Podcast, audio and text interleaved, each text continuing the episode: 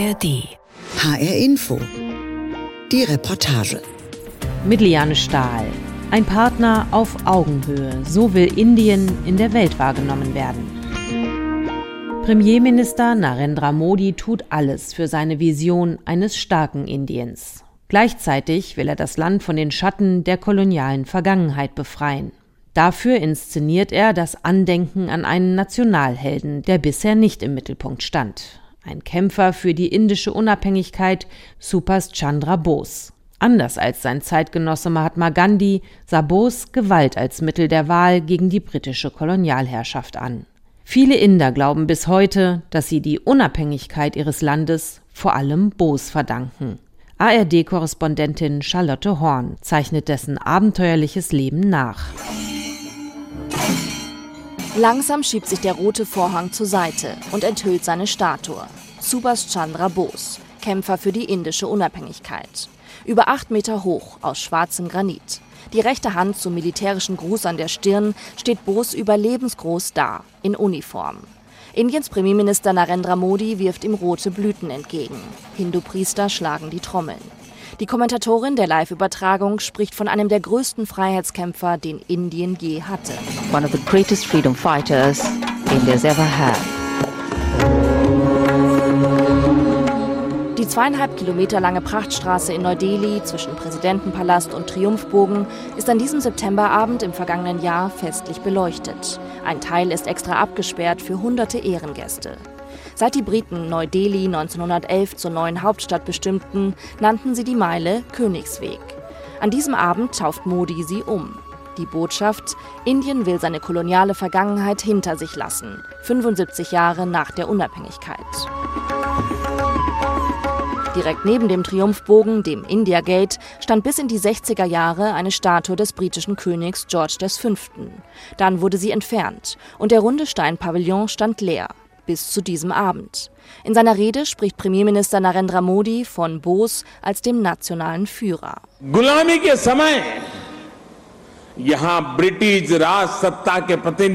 Zur Zeit der Sklaverei stand dort eine Statue des Vertreters der britischen Herrschaft.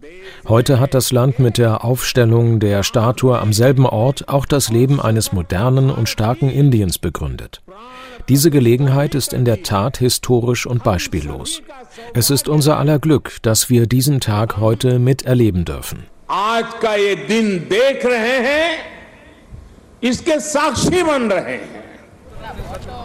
Monate nach der Enthüllung der Bose-Statue ist der Pavillon ein beliebtes Fotomotiv. Bose ist für manche Inderinnen und Inder wichtiger als Mahatma Gandhi. Die 23-jährige Mansi ist gerade für eine Hochzeit in Delhi. Er hat viel für Indien getan und hat, wie Mahatma Gandhi, viele Opfer für Indien gebracht. Wir haben früher viel über ihn gelesen. Und auch Satvajit Manvi kommt jedes Mal zur Statue, wenn er in Delhi ist. Er stammt aus Cuttack, südlich von Kalkutta. Dort wurde sein Idol 1897 geboren. Wir sind sehr stolz auf ihn. Er ist wie Gott für uns, etwas Außergewöhnliches.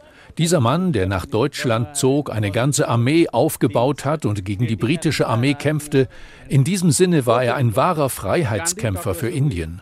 Gandhi hat uns den Weg gezeigt und Bose hatte eine andere Sichtweise mit dem Militär.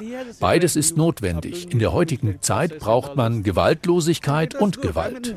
Both is necessary. I mean, today's world you need both the things. You need non-violence, you need violence.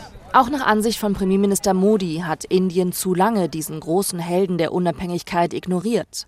Ein Seitenhieb auf die Opposition, die Kongresspartei. Denn die hielt jahrzehntelang vor allem das Vermächtnis von Mahatma Gandhi in Ehren. Dessen Vision von zivilem Ungehorsam und gewaltfreiem Protest. Anders Subhash Chandra Bose. Der sah im Kampf gegen die britische Kolonialmacht vor allem Gewalt als Mittel der Wahl an.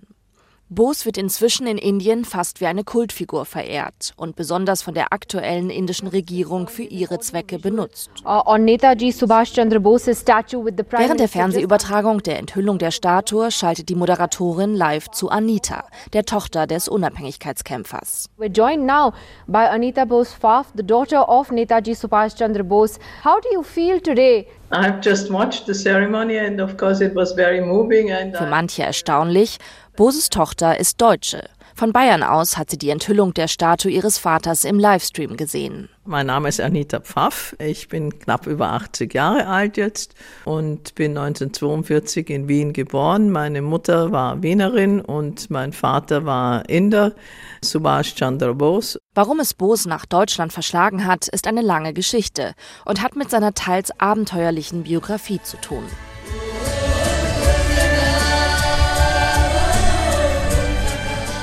Doch wer genau war Subhash Chandra Bose? Warum wird er heute noch so verehrt?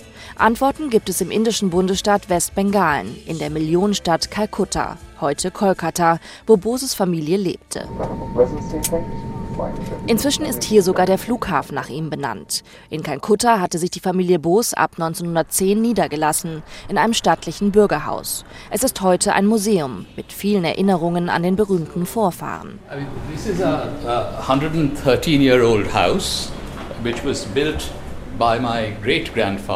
Shugata Bose begrüßt im Eingang und fängt direkt an zu erzählen. 113 Jahre alt sei das Haus, das sein Urgroßvater erbaut hat. Der 66-Jährige ist der Großneffe von Bose und lehrt als Geschichtsprofessor in Harvard. Während der Sommerpause ist er zu Besuch in Kalkutta. Er steigt die Treppe hoch in den ersten Stock zu dem ehemaligen Wohnbereich. Bose wird 1897 geboren. Nach der Schule studiert er zunächst Philosophie und wechselt dann nach Cambridge in England. Nach dem Willen seines Vaters soll er eine Laufbahn im Indian Civil Service anstreben, dem höheren Verwaltungsdienst von Britisch-Indien. Das war also das Nonplusultra. Wenn man also da eine Stelle bekommen hat als Inder in, im Indian Civil Service, dann hat man ausgedient gehabt. Das war gut bezahlt, das war angesehen und so weiter und war sehr kompetitiv auch da reinzukommen. Und mein Vater hat es geschafft. Boos besteht die Prüfung und lehnt die Stelle ab. Als Angestellter der britischen Kolonialmacht arbeiten, das kommt für den kritischen Studenten nicht mehr in Frage. Mit 24 Jahren kehrt er von England nach Indien zurück und schließt sich der Bewegung für die Unabhängigkeit Indiens an. Sie wird angeführt von Mahatma Gandhi und dem Indischen Nationalkongress. Schnell steigt Bose auf. Er gilt als radikal, fordert vehement die sofortige Souveränität für Indien, zur Not auch mit Gewalt. Damit tritt er in Opposition zu Gandhi, denn der steht weiter für zivilen Ungehorsam, lehnt aber jede Form von Gewalt ab. Bos antibritische Haltung bringt ihn immer wieder ins Gefängnis. Anfang der 1930er Jahre reist Bose nach Europa und versucht, einflussreiche Politiker von der Idee der indischen Unabhängigkeit zu überzeugen. In Wien schreibt er an seinem Buch Der indische Kampf mit Hilfe einer Assistentin, der Mutter von Anita Boos-Pfaff. Die emeritierte Professorin für Sozialökonomie lebt in Bayern, in Augsburg. Dort lädt die 80-Jährige in ihr Privathaus zum Interview ein. Die ähnlichen Gesichtszüge der Tochter mit ihrem berühmten Vater sind unverkennbar. Etwas rundes Gesicht, Brille. In dem geräumigen Wohnzimmer hängen Bilder ihres Vaters an der Wand. Auf einem Schwarz-Weiß-Porträt trägt er einen Nadelstreifenanzug mit Einstecktuch. Auf einem Regal steht ein Foto ihrer Mutter Emilie Schenkel. Daneben eine kreisrunde Bronzestatue des tanzenden Hindu-Gottes Shiva. Bose war Anfang der 1930er Jahre von Indien nach Wien gereist, um sich dort medizinisch behandeln zu lassen. Nach einem langen Gefängnisaufenthalt war er gesundheitlich angeschlagen. Deswegen ist er nach Wien gekommen, hat zur gleichen Zeit einen Vertrag bekommen, ein Buch über die Geschichte Indiens oder den indischen Unabhängigkeitskampf zu schreiben. Und zu dem Zweck hat er eine Sekretärin gesucht. Und äh, meine Mutter hat einen Englisch-Konversationskurs gemacht, den ein indischer Student geleitet hat. Und äh, mein Vater hatte sich an den gewandt, ob er nicht jemanden kennt, die für ihn als Sekretärin arbeiten könnte. 1937 heiratet das Paar und lebt später zeitweise in Berlin. Für meinen Vater hat nur eines existiert, Indien, und alles andere war nebensächlich. Und äh, das hat natürlich eine Beziehung nicht leichter gemacht. Mit Beginn des Zweiten Weltkriegs verpflichten die Briten auch indische Soldaten für den Kampf. Bose ist zurück in Indien und organisiert einen Massenprotest dagegen. Er wird verhaftet. Nach einem Hungerstreik stellen die Briten ihn unter Hausarrest in dem Wohnhaus seiner Familie. Und von hier plant er sie, die große Flucht, weg aus Indien im Januar 1941. Im Wohnhaus der Familie Bose deutet Shugata auf das schlichte Bett, für Besucher abgeschirmt durch eine Scheibe. Und er erzählt von seinem Großonkel. Unter der Decke dreht sich ein Ventilator. Er rief meinen Vater Shishir Kumar Bose, der damals ein 20-jähriger Medizinstudent war, und bat ihn, sich auf dieses Bett zu seiner Rechten zu setzen und stellte ihm die berühmt gewordene Frage, kannst du für mich etwas Arbeit erledigen? Uh, Mit dieser Frage hat Bose viele in seinen Bann gezogen. Der junge Student ist Anita Pfaffs Cousin. Auch sie hat die Familienlegende im Kopf. Und einer meiner Cousins hat ihn dann mit dem Auto weggebracht und in Verkleidung in den Zug gesetzt und er ist dann als muslimischer Geschäftsmann verkleidet im Zug quer durch Indien gefahren und in Kabul hat er versucht dann eben Kontakt äh, mit äh, der Sowjetunion zunächst aufzunehmen. Doch in Moskau bittet Boos vergeblich um Unterstützung. Schließlich führt ihn seine Flucht nach Deutschland. Von Berlin aus ruft er von nun an regelmäßig seine indischen Landsleute zur Befreiung von Indien auf. Mit Hilfe von Radio Assad Hind. Also also Radio Freies Indien. This is Radio Azad Hind. The time here is 2 o'clock. And in India, 6.30 in the evening. In Kalkutta wird Bos Geschichte als abendliche Lichtershow inszeniert, angestrahlt auf dem von den Briten erbauten Victoria Memorial. Auch die Radioansprache. To attain freedom, um Freiheit zu erlangen, müssen wir einige harte Entscheidungen treffen. Gewaltlosigkeit mag sicherlich eine edle und effektive Form sein, aber wenn sie nicht funktioniert, müssen wir nach einer Alternative suchen. Dies ist die Gelegenheit für uns. Wir werden die britische Vorherrschaft nicht tolerieren. Unser Motto lautet, alle Macht dem Volk dieses Landes. All power, the people of this land. Im Mai 1942 gelingt es Boos, ein Treffen mit Adolf Hitler zu arrangieren. Inzwischen sind tausende indische Soldaten, die für die Briten gekämpft haben, in deutscher Gefangenschaft. In einem Lager in Annaburg, südlich von Berlin. Hitler willigt ein, dass Boos mit diesen indischen Soldaten ein Freiwilligenkorps gründet, die Legion Freies Indien. Sie werden mit Wehrmachtsuniformen ausgestattet und tragen ein Schulterabzeichen mit einem springenden Tiger. Ihren Eid legen sie auf Boos und Hitler ab. Wie bewertet Sugata die Nähe seines Großonkels zu faschistischen Führern wie Hitler und auch Mussolini? Well, it was a very controversial decision. Nun, es war eine sehr umstrittene Entscheidung, die Hilfe Deutschlands und Italiens oder Japans in Anspruch zu nehmen. Aber er verfolgte eine realistische Außenpolitik als Führer des indischen Freiheitskampfes. Er musste zu den Ländern gehen, die in erster Linie gegen Großbritannien kämpften und die eine große Zahl indischer Kriegsgefangene hatten. Denn die wollte er für den Kampf um die indische Unabhängigkeit Unabhängigkeit gewinnen. Und was sagt Boos Tochter Anita dazu, dass ihr Vater mit den Nazis kooperierte? Sie ist SPD-Mitglied. Ihr Mann saß für die Sozialdemokraten jahrelang im Bundestag. In ihrer Antwort bezieht sie sich auf Mahatma Gandhi, der zu der Zeit im Gefängnis nichts mehr ausrichten konnte.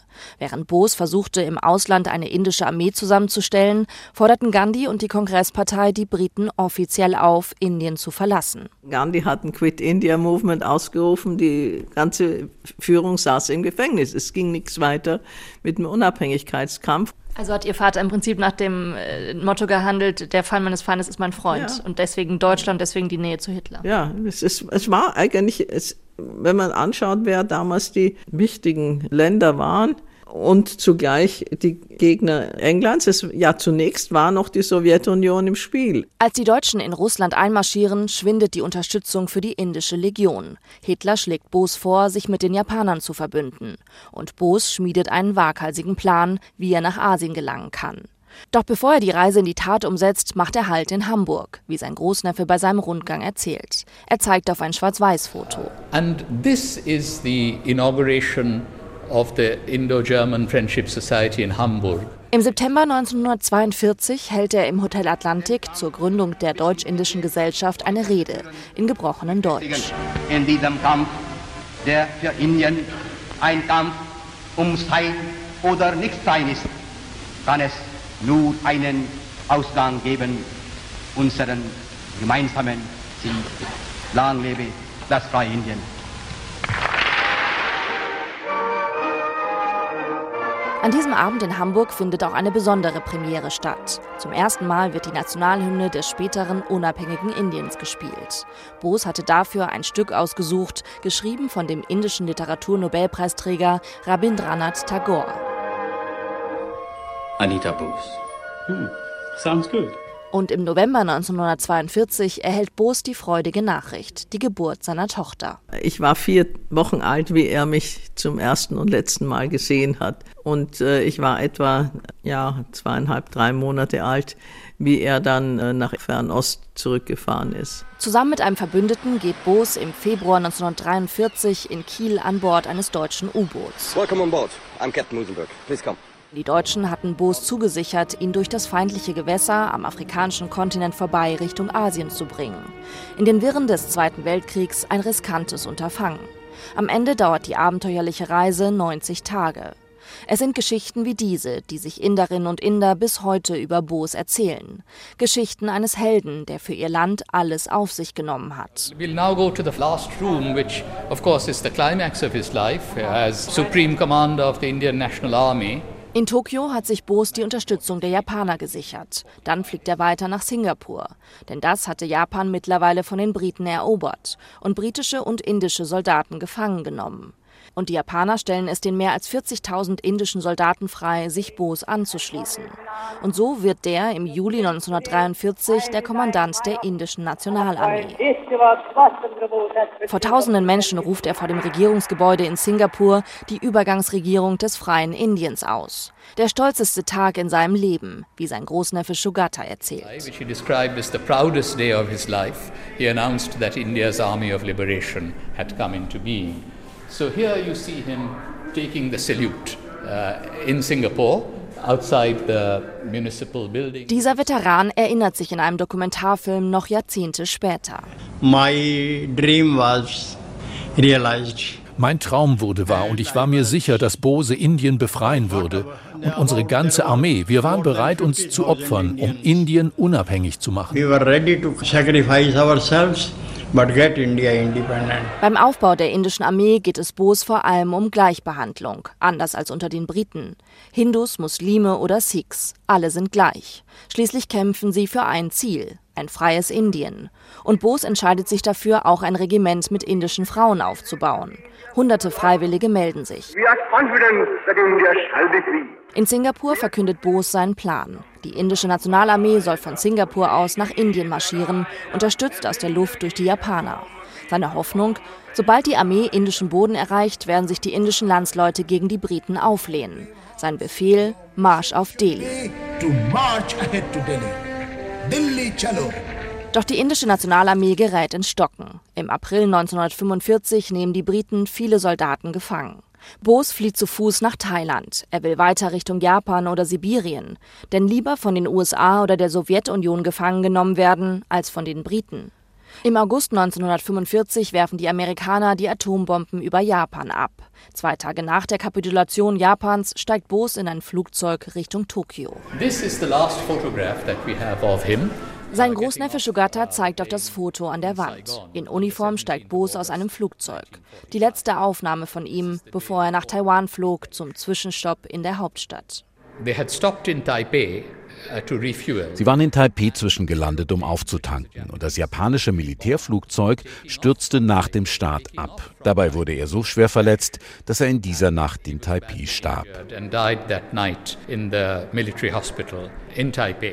Subhash Chandra Bose, der Kämpfer für die indische Unabhängigkeit, stirbt mit 48 Jahren in einem Militärkrankenhaus von Taipei an seinen Brandverletzungen am 18. August 1945.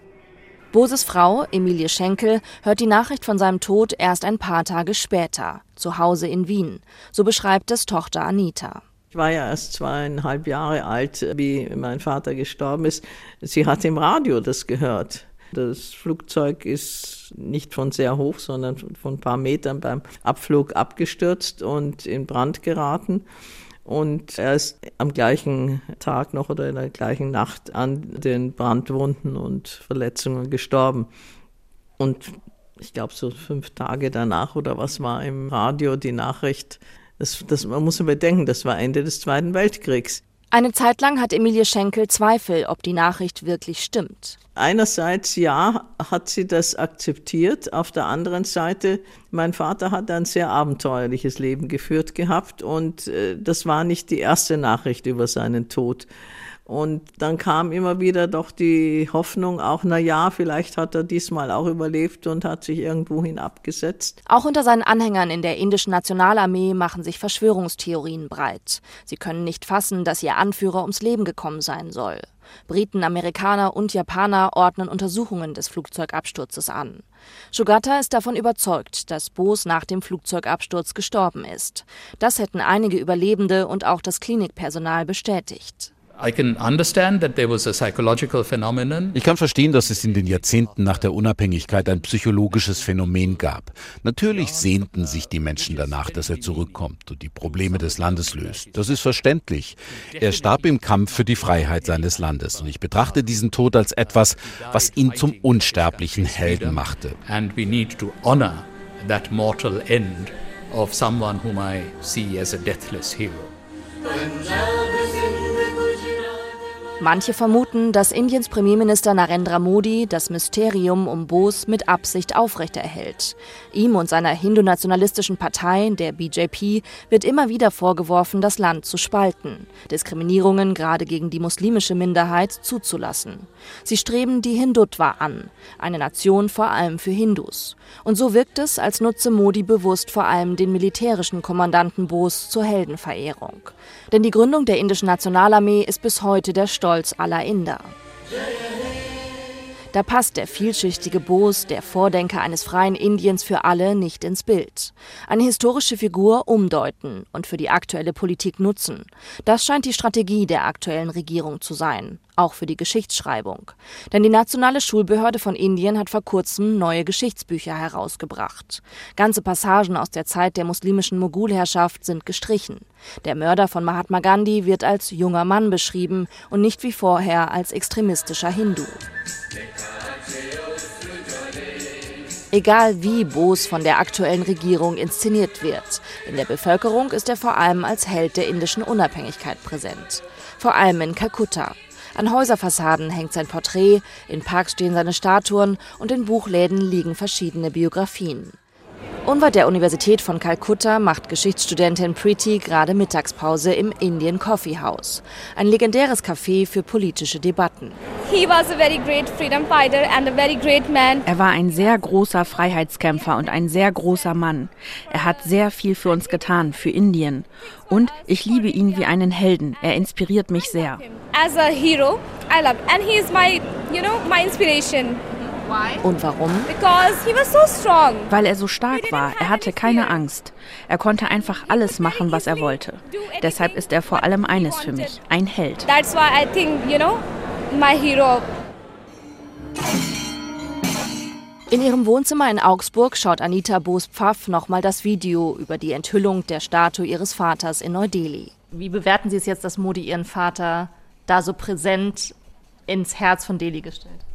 Das bewerte ich durchaus positiv. Ich glaube, es ist eine Anerkennung für auch meinen Vater als Mensch, der sich ja mit sehr viel Einsatz für die Unabhängigkeit Indiens engagiert hat.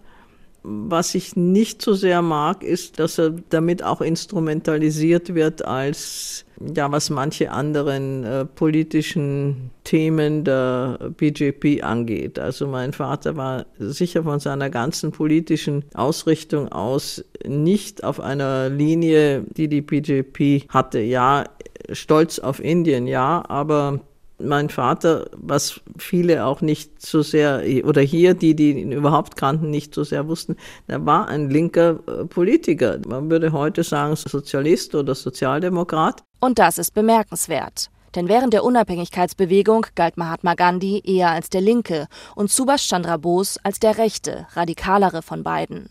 Für manche Inder hat rückblickend vor allem Bose für den entscheidenden Umschwung in der indischen Bevölkerung gegen die Briten gesorgt. Gleichzeitig zollen ausländische Politiker bei ihrem Besuch in Neu-Delhi vor allem Gandhi weiter Respekt, verbeugen sich an Gedenkorten, wie auch die deutsche Außenministerin und der Bundeskanzler. Dass Bose eigentlich auch für ein friedliches Miteinander der Religionen und Kulturen steht, ist weitestgehend unbekannt. Sein Großneffe Shugata Bose erklärt sich das so. Looking back from today's India, what I will have to emphasize Wenn wir vom heutigen Indien aus zurückblicken, möchte ich betonen, dass er sich für die völlige Gleichstellung aller Religionsgemeinschaften Indiens sowie die Gleichstellung von Männern und Frauen einsetzte. Und er war der Meinung, dass die Kasten abgeschafft werden sollten. Aber ich fürchte, dass das derzeitige Regime hauptsächlich seinen militärischen Heldenmut betont. Sie tun nicht genug, um die Verbreitung eines Giftes, nämlich des religiösen Hasses, zu stoppen. Und ich denke, darüber wäre Subhas Chandra Bose wirklich bestürzt gewesen. And that I think would have really dismayed Netaji Subhash Chandra Bose.